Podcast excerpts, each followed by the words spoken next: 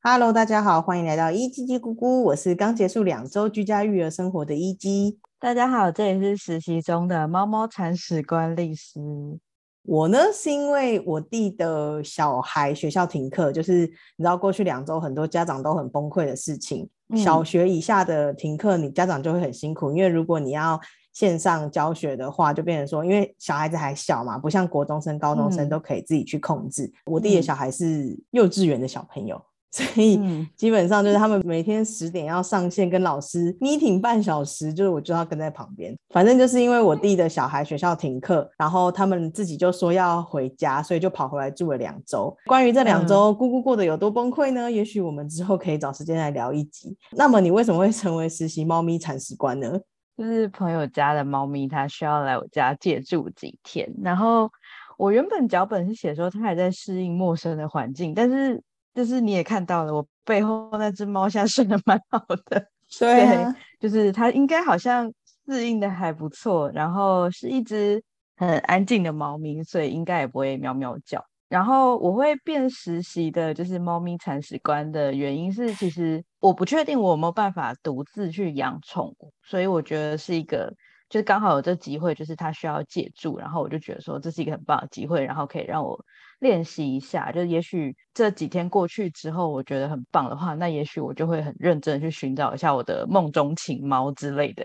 我是因为我妈怕猫，所以我其实没有养过猫，一直都是养狗。目前都是 YouTube 云端吸猫，那就等你实习结束之后再来分享看看你的实习状况吧。这礼拜发生一件很有趣的事情，我们可以先聊聊，就是我们。上班的时候有点那个团购揪团饮料，就有聊到就是喝珍珠奶茶，我才发现说大部分的人是会嚼珍珠，而且有的人是表示说他是他喝真奶就是为了要嚼珍珠这件事情，不管是波霸或者是小珍珠。然而我是一个非常不爱咬东西的人，所以我很多时候是会直接吞下去的。然后这件事就引起了朋友圈的轩然大波。对，像我就是对我来说喝珍珠就是要它的口感，不然我点奶茶就好了。我为什么要点真奶呢？就是因为吞东西其实也没有算感的，就是要这么说也嗯，好啦，可以，就是吞咽的那个感觉，就是嗯，podcast 应该没有什么黄标机制吧？因为这只来讲一讲，好像很容易讲歪这样子。我自己是比较会吞东西的人。最明显应该是吞药嘛，因为有的人他吃药可能一次最多一颗胶囊或是一颗药锭，然后甚至还要切一半之类的。然后我就是可以很顺利的，就是一次吞掉很多颗药丸或是胶囊的，所以我吃东西可能也因此比较不爱咬这样子。不是说什么一一口食物要咬个十下才可以吞之类的才有助于消化嘛？我好像通常都不会 超过五下吧，就是在咬个三四下就嗯差不多了，就要吞下去这样。如果咬很多下，通常就是没有在认真吃饭的时候啦。不然的话，如果认真吃饭的时候，应该就是咻咻咻就吞下去了。所以对我来讲，我的肠胃负担会比较大。不过就真的很困难的，因为就超过五下，感觉东西就有点不像食物了。我也很会吞药哦，就是一次吞十颗也没有问题。然后我吃饭也是比较快的，所以每次都会有被念说到底有没有在咀嚼之类的。我觉得我们肠胃都好可怜哦。对，真的是辛苦他们。不过我有点改不掉，因为我自己觉得那个咬太多下东西就会变得有点难吃啦。是不喜欢那种很像肉糜的感觉吗？对啊，就是很像渣渣的东西。我不知道，就是很像那个，不是有种果汁机是那种要压的吗？然后它不是会出很多渣吗？就是纤维的那个渣渣。就是你不觉得东西咬很多下之后，它就很像那个。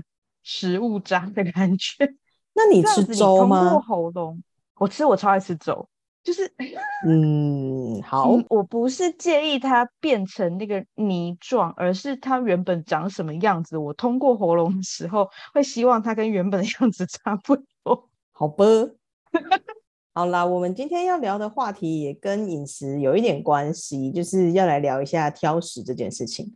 我必须先说，其实我觉得我不吃的东西没有很多，但是我一直都被人家说我很挑食。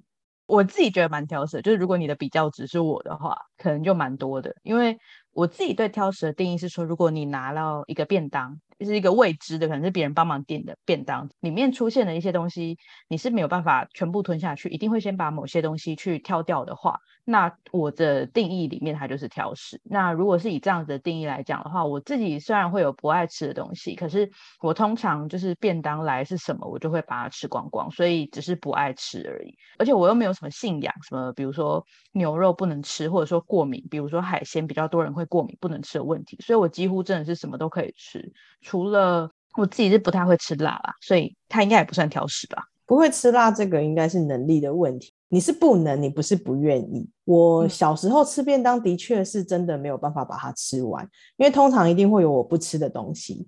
长大了反而还好，但我认真想了一下，觉得不是因为我愿意吃的东西变多了，而是现在的便当一个是菜色变少了，一个是菜色变单调了。然后因为我不吃豆芽菜，所以如果有那种把豆芽菜当做配菜的便当店，我就真的不会再去第二次，除非他是给你那种五六道菜，你可能可以选两三道的那一种，那种里面有豆芽菜，我就觉得无所谓，我不选就好了。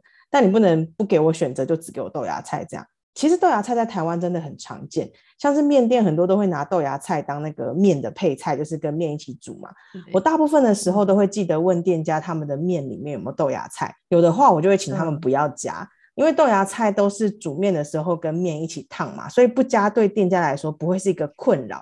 它不是说哦本来就混在那边的东西，所以它就是煮面的时候不要丢那一把豆芽菜下去就好了。有一些还蛮好的店家就会自己帮我把豆芽菜换成白菜之类的其他的菜来替代。虽然我不会期待这些店家这么做啦，但是这样做的店家我真的会感觉很贴心，然后我之后也会更愿意去这样。然后我偶尔也会忘记跟店家说不要豆芽菜。然后我就必须在要用餐之前先把豆芽菜全部挑出来，这是为了不浪费，所以我都会在我自己吃之前先把豆芽菜全部挑出来，然后分给我同行的朋友。很常是直接挑出一盘小菜的程度。呃，我不知道你有没有就是看过有那种有一些什么牛牛肉面店，它可能会有一小盘一小盘已经做好放在放在那个柜柜子里面。小菜。对对对对对，那种小菜就是可能通常是什么黄拍黄瓜啊之类的东西，就是那样子。比那个小菜还要多的程度，就是 挑出来可能一盘可以卖三十块的豆芽菜，但是因为我就不想要浪费嘛，就想说挑出来给我朋友吃，所以我就不能一边吃一边挑，我一定都是在吃饭。豆芽可以吗？黄黄豆芽，它只要没有豆腥味，我都还可以。所以黄豆芽相对绿豆芽有好一点。哦，对，所以像那种韩式料理的，它那种黄豆芽，就是一个是那个黄豆芽本身它的豆腥味比较没有那么重，然后再来就是它可能好像是什么先穿烫过，再用盐用盐巴抓过，然后把那个豆腥味去掉之后再加香，再加芝麻油，对，所以它那个豆腥味就我算是比较能够接受的。但是我也不会说很爱到，就是再叫他续续盘给我这样。对，就是虽然可以吃，但是它也不会是我最喜欢吃的那个东西。对，然后我其实蛮会用筷子的，我就有点怀疑是因为我从小挑豆芽菜练出来的。你会觉得很有这个可能吗？我印象很深刻，我有一次在韩国跟朋友去吃一个就是铁板气死章鱼之类的料理，然后我真的万万没有想到，就是这种料理里面竟然给我放豆芽菜。而且豆芽菜它跟那个 cheese 是完全融为一体，它就是最下面可能是饭，然后再来是那种就是什么辣炒章鱼，然后铺了豆芽菜，再铺那个 cheese，然后去烤，所以那个 cheese 跟豆芽菜是完全纠缠在一起的。然后我又很喜欢吃 cheese，你知道我当然可以就整层鲜掉嘛，可整层鲜掉之后，那个重点的 cheese 就没有了，所以我那一餐我真的吃的非常的愤怒，这是我听起来超好吃。呃，超恶心的！这是我真的第一次挑豆芽菜踢到铁板，是真的踢到铁板，因为这个料理就是铁板料理。反正我真的，我真的不能接受这道菜。而且，其实 cheese 跟豆芽菜，你有尝试过这样的搭配吗？它其实味道超诡异的。好像可以想象，就是有那个豆芽菜的味道，然后配上 cheese，有点奇妙。我不确定是因为我特别讨厌那个豆腥味。所以才觉得它跟 cheese 配在一起特别恶心，还是怎么样？总之，我觉得这个菜不应该出现在世界上。你知道那个台南应该是新营那一带有一道菜是叫做倒菜米，我不知道你你可能没听过，它还算是一个蛮小范围的一个料理，就是别的地方蛮少见。它那一道面就是它就其实只有面，然后加上豆芽菜。然后加上酱油跟蒜头的一道菜。它是干面吗？对，它是干面，类似凉面那种做法。然后它就只有刚刚我提到的这些配料，可是好好吃哦。但你的话，你可能就只剩下酱油、蒜头跟面。对，呃，你知道新竹板条很有名嘛？我有时候吃干板条，干板条它其实就是烫的板条，然后跟豆芽菜、跟一些酱油，然后什么韭菜之类的拌一拌这样。对对。然后我如果如果那间店家是不会帮我换菜，因为其实板条好像也很少是配其他。配豆芽菜之外的菜的很少，所以如果那间店我刚刚说不要豆芽菜的话，我就真的会拿到一个板条拌酱油之类的东西。对，差不多的意思。嗯，对，而且我刚晚餐才吃了一大盘豆芽菜。如果就是今天世界末日，然后或者是我们要求生存的时候，就。它只剩下豆芽菜怎么办？因为豆芽菜其实它就是很容易种活的蔬菜。就有人说，如果 需要自己种的时候，可能只能靠豆芽菜。生死存亡之际，我可能就还是得吃吧。就是如果没其他东西吃的话，不过都世界末日，我还需要求生存吗？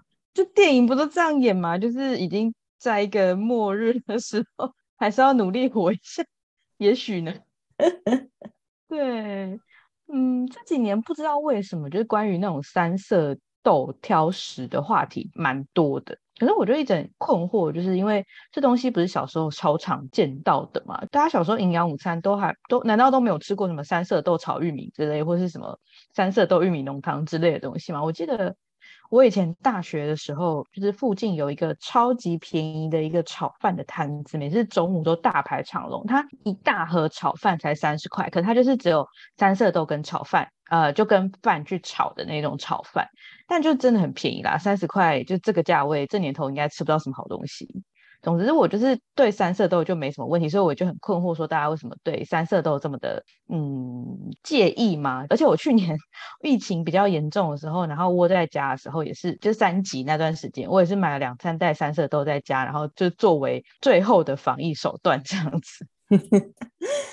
三色豆的话题，我其实蛮久之前有跟我朋友讨论过，就是在最近这一波三色豆的讨论风潮之前。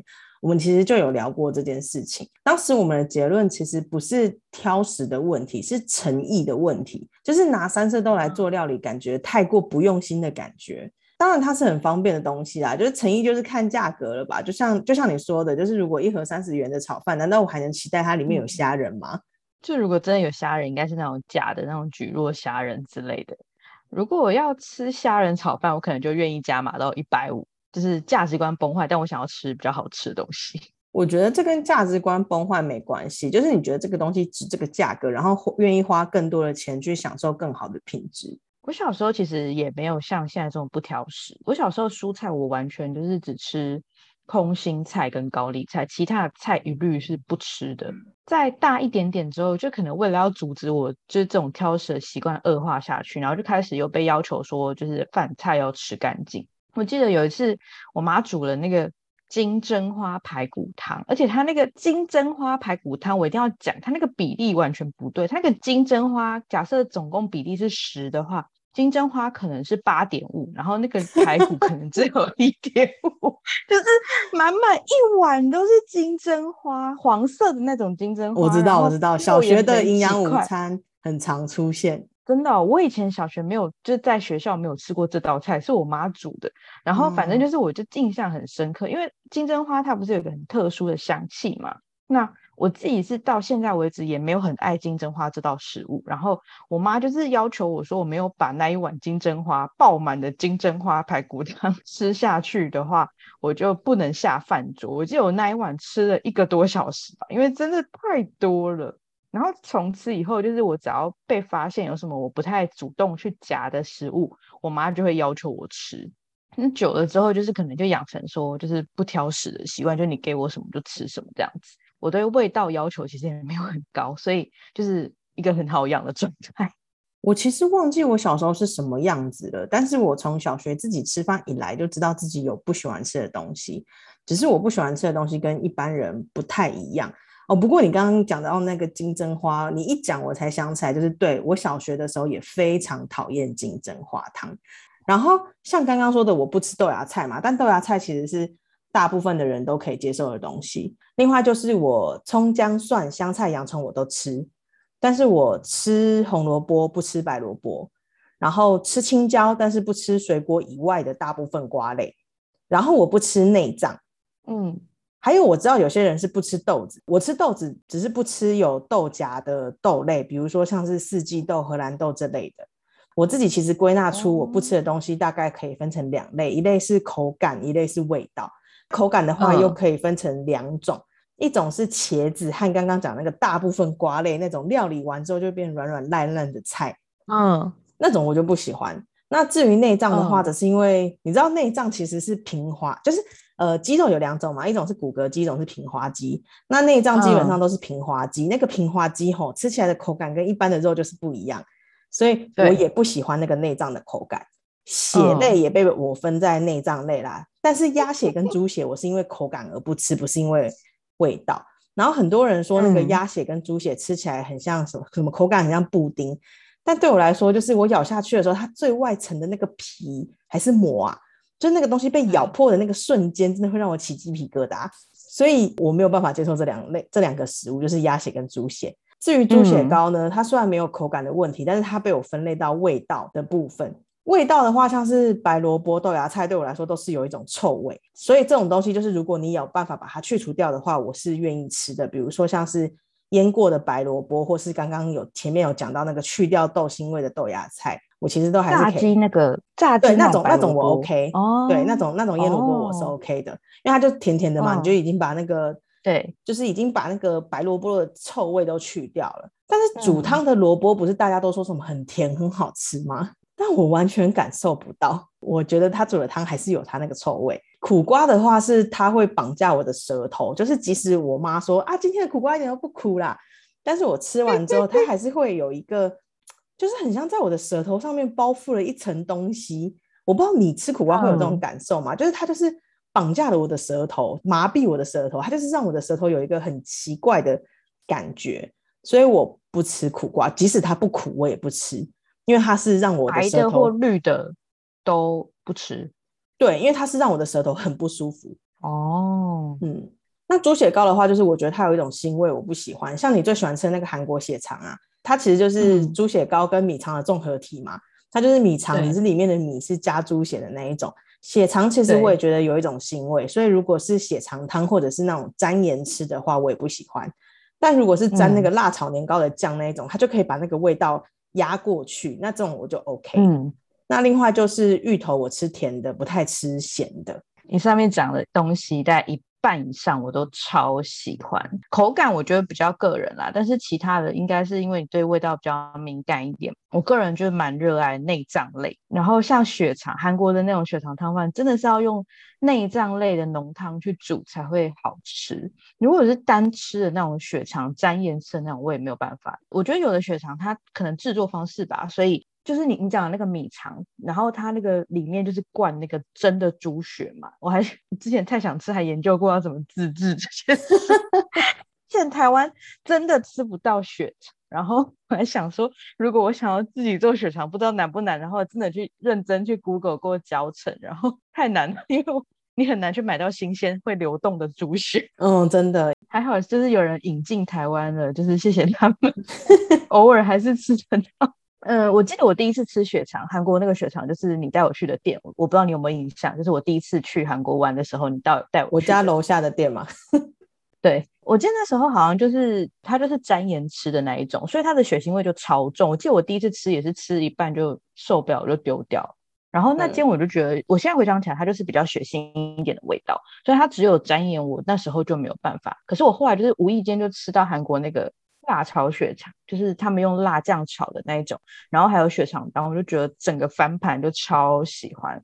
真的是不知道今年吃不吃得到道地的那种血肠汤哎，台湾跟韩国的味道还是有一点点的差别，就是希望今年吃得到。猪血糕我自己是真的，就是我我我知道有的人会觉得有腥味，但是我真的是吃不出来。从小到大，就是大家有时候会说猪血糕我那个猪血的味道，我真的是真的是完全吃不出来。然后。而且我从超小的时候开始就超爱吃猪血糕这种东西的，猪血糕或鸭血糕我都超喜欢，而且火锅是一定要吃到这两个东西，咸酥鸡也是。我家里的人大部分对芋头没有什么意见，然后有一部分的人超爱吃芋头，不管是火锅的芋头，或者是那种甜的芋泥，甚至你知道有的串冰会有那种块状的芋头，也都超喜欢，就是有一批人超喜欢。所以我一直是到出社会之后，然后跟同事聚餐之后，才发现原来世界上有人吃火锅是不加芋头，而且是不能加芋头。然后我自己是觉得蛮好吃的，就是煮的绵绵软软的那种火锅芋头。我不行哎，但如果是大家一起吃一锅的那一种，我可以配合。就是我自己。个人锅的火锅，我是绝对不会允许芋头进去的。但是因为如果大家一起吃的话，就是我是愿意配合的啦。就是因为嗯，有人喜欢吃嘛，对，所以我我还 OK，不要吃到那个芋头就好了。不过有些火锅店的芋头会先炸过，像那种芋头去煮的话，就比较不会烂烂的污染汤底。这样，对，芋头煮烂对我来说就是污染汤底的一种。我个人是蛮喜欢吃煮烂的那一种的，不过就是如果有人不能夹，我就是不会强强求。不过说到火锅，我有一点怪癖，就是大家一起吃的状况，那种共锅类型我就还好。但是如果是一人一锅那种涮涮锅那一种的话，我吃火锅是吃一些煮一些，吃一些煮一些。比如说我一次想要吃两颗贡丸几根菜，我就是丢两根贡丸几个菜这样子，然后吃完了我再放下一批料。然后有的人好像是习惯就是一次把全部的料全部丢下去煮。但我自己就是比较像那种吃一点煮一点，吃一点煮一点的类型。我个人是很比较喜欢最后喝一口汤，就是这边就是大家都知道，就是火锅的汤的那个那个，就是里面会有很多有的没有的一些什么，糟糕，我忘记那个词叫什么了。就是火锅煮久了，那个汤其实没那么健康嘛。所以虽然以前我超爱喝汤，嘌呤还是普林之类的东西，对对之类的东西。对，那我真的以前非常爱喝火锅的汤，就是。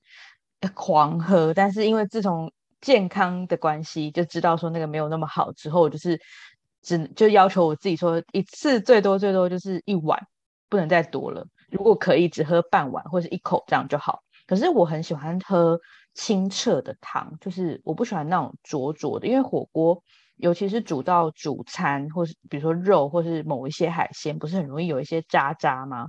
然后，如果要清澈汤的话，有碰到那些东西就很容易有渣渣，就没有那么清澈。所以我要么就是一边煮，然后一直捞那些渣；要么就是我会把菜呀、火锅料全部吃完之后，然后先把汤捞一口，捞半碗，然后才会开始煮全部的肉。就讲到这边，想到你家那附近那一家火锅店，来吃啊！我妈刚刚不是邀请你来我们家了吗？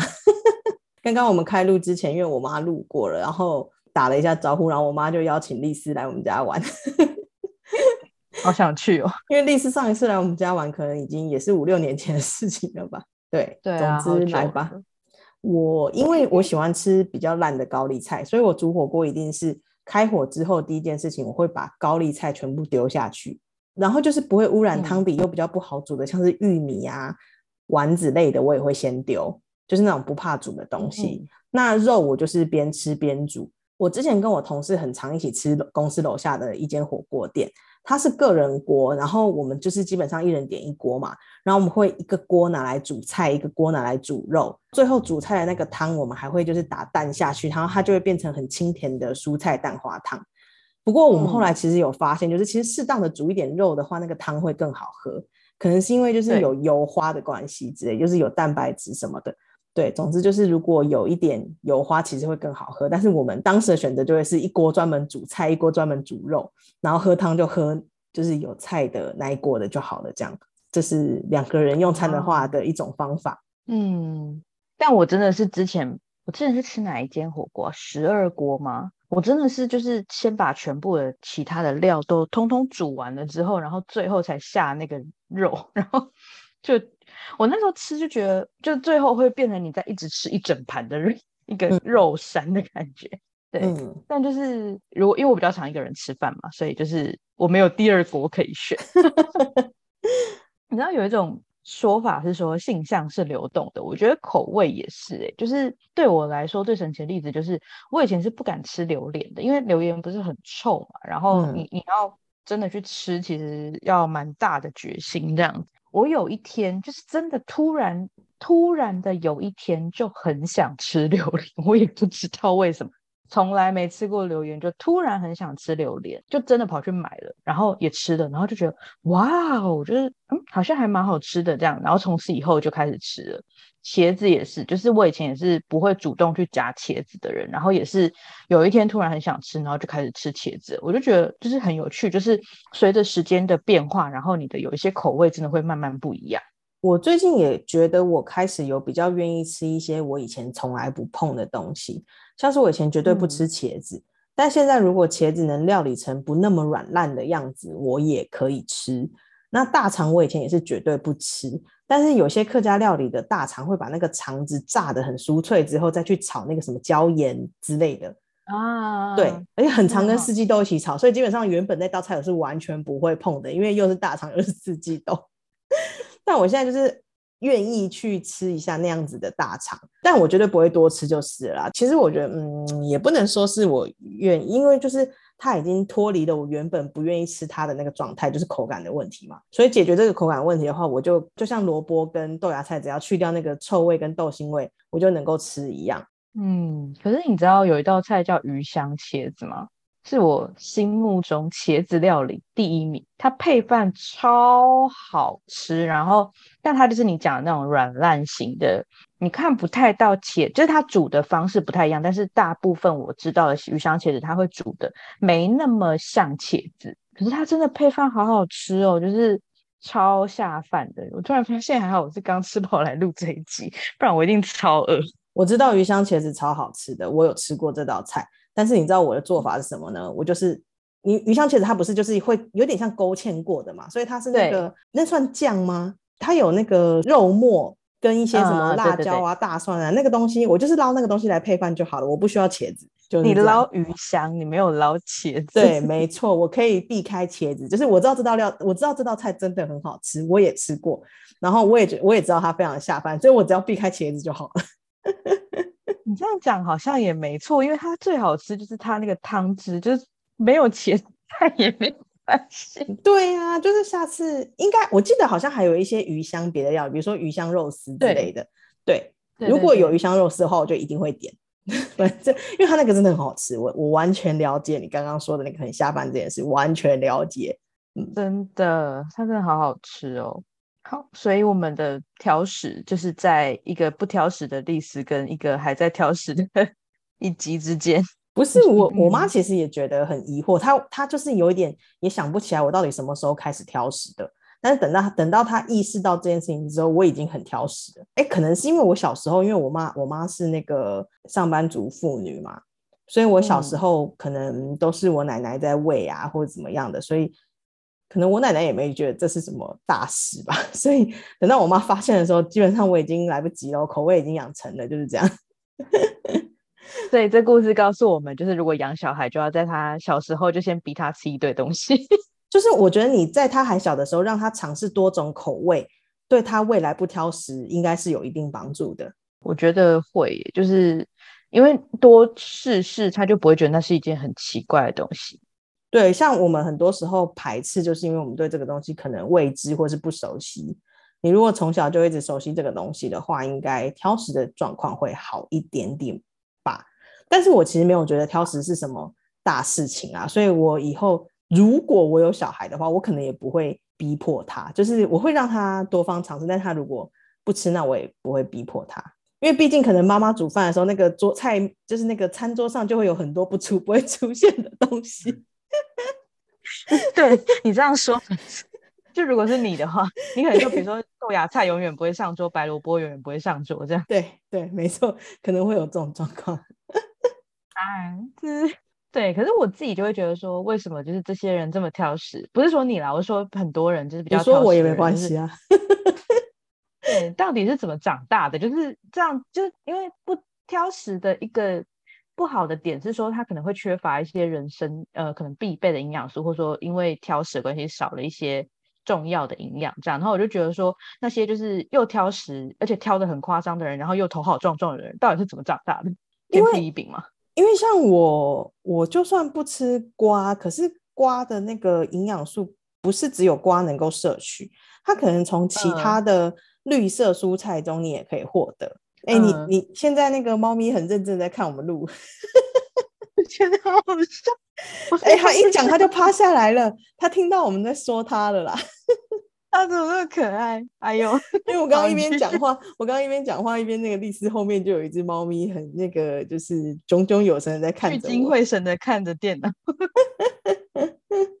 其实我觉得挑食的人蛮好养的，因为你也不用想要就是各种菜色给我，你就做我吃的东西 就好了，不需要想很多变化，因为我觉得有点东西就是那些。你觉得有点心虚吗？好，那我们今天话题就聊到这里哦，我们不要再继续聊下去。总之就是我们有一个一个偏偏食代表，跟有一个挑食代表，跟一个不挑食的代表，互相都无法理解对方。